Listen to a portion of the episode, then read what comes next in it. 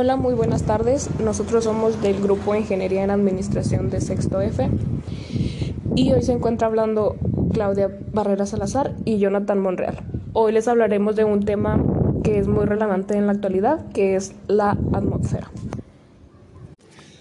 La atmósfera es la capa de gas que rodea a un cuerpo celeste. Los gases resultan atraídos por la gravedad del cuerpo y se mantienen en ella si la gravedad es suficiente y la temperatura de la atmósfera es baja. Algunos planetas están formados principalmente por gases, por lo que tienen atmósferas muy profundas. A continuación les mencionaré las características de la atmósfera. Bueno, esta es una capa gaseosa de aproximadamente 10.000 kilómetros de espesor que rodea la litosfera e hidrosfera, que estos también son parte de la atmósfera. Está compuesta de gases y de partículas sólidas y líquidas. Estas son atraídas por la gravedad terrestre y en ellas se producen todos los fenómenos climáticos meteorológicos que afectan al planeta.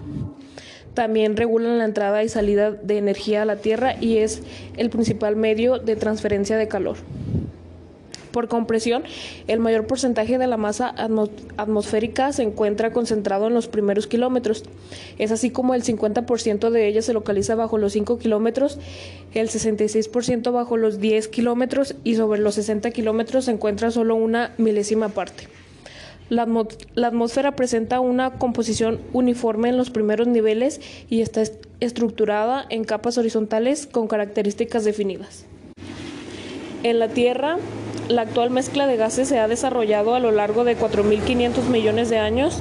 La atmósfera primigenia debido a estar compuesta únicamente de emanaciones volcánicas, es decir, una mezcla de vapor de agua, dióxido de carbono, dióxido de azufre y nitrógeno, sin rastro apenas de oxígeno. A lo largo de este tiempo, diversos procesos físicos, químicos y biológicos transformaron a esta atmósfera primitiva hasta dejarla tal y como se le conoce.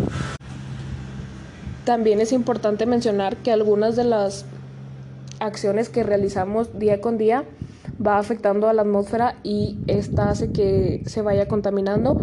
Entonces es importante mencionar cuáles son las causas de esta contaminación atmosférica. Contaminación atmosférica. La atmósfera no es un sujeto pasivo de la contaminación. Todos los fenómenos meteorológicos pueden jugar un papel importante en la evaluación de los contaminantes en la atmósfera. Por lo tanto, algunos aspectos relacionados con estos fenómenos deben tenerse en cuenta. Los agentes contaminantes que se vierten a la atmósfera pueden reaccionar entre sí, al menos muchos de ellos, y dar lugar a compuestos de activos más o menos intensa y de mayor o menor nocividad. Esta sinergia aumentó o aumento de la perturbación entre compuestos se agudiza sobre todo en las ciudades o en los polígonos de desarrollo industrial, lugares en los que las emisiones son diversas y los agentes se mezclan a difundirse en el aire. Las interacción entre los productos vértigos a la atmósfera se deben a mecanismos de acción complejos, como puede ser relacionados fotoquímicos, óxido, reducción, eh, catálisis, polimerización, entre otros. Existen medidas para poder evitar la contaminación atmosférica la contaminación atmosférica es un problema real en todo el mundo, pero aún más en lugares grandes como China o la, o la India o ciudades grandes como Tokio, Nueva York, Londres o Madrid o como Barcelona. Las causas de la contaminación atmosférica y de su aumento son diversas. El incremento de vehículos circulando, los procesos desarrollados en las fábricas, escasez de lluvias, etc.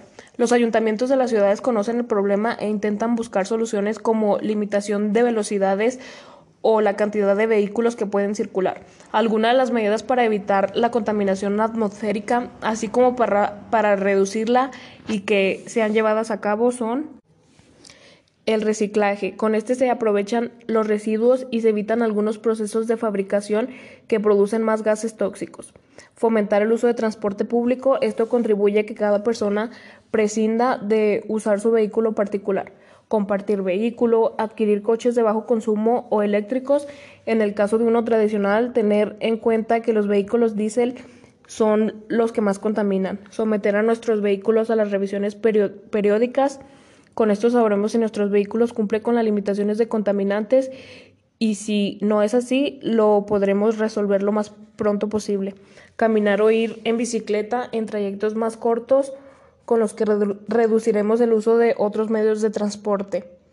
Utilizar envases de spray que emitan pocos gases nocivos de efecto invernadero, muchos de estos poseen certificación, y cuidar las zonas verdes de las ciudades y contribuir a que cada vez haya más.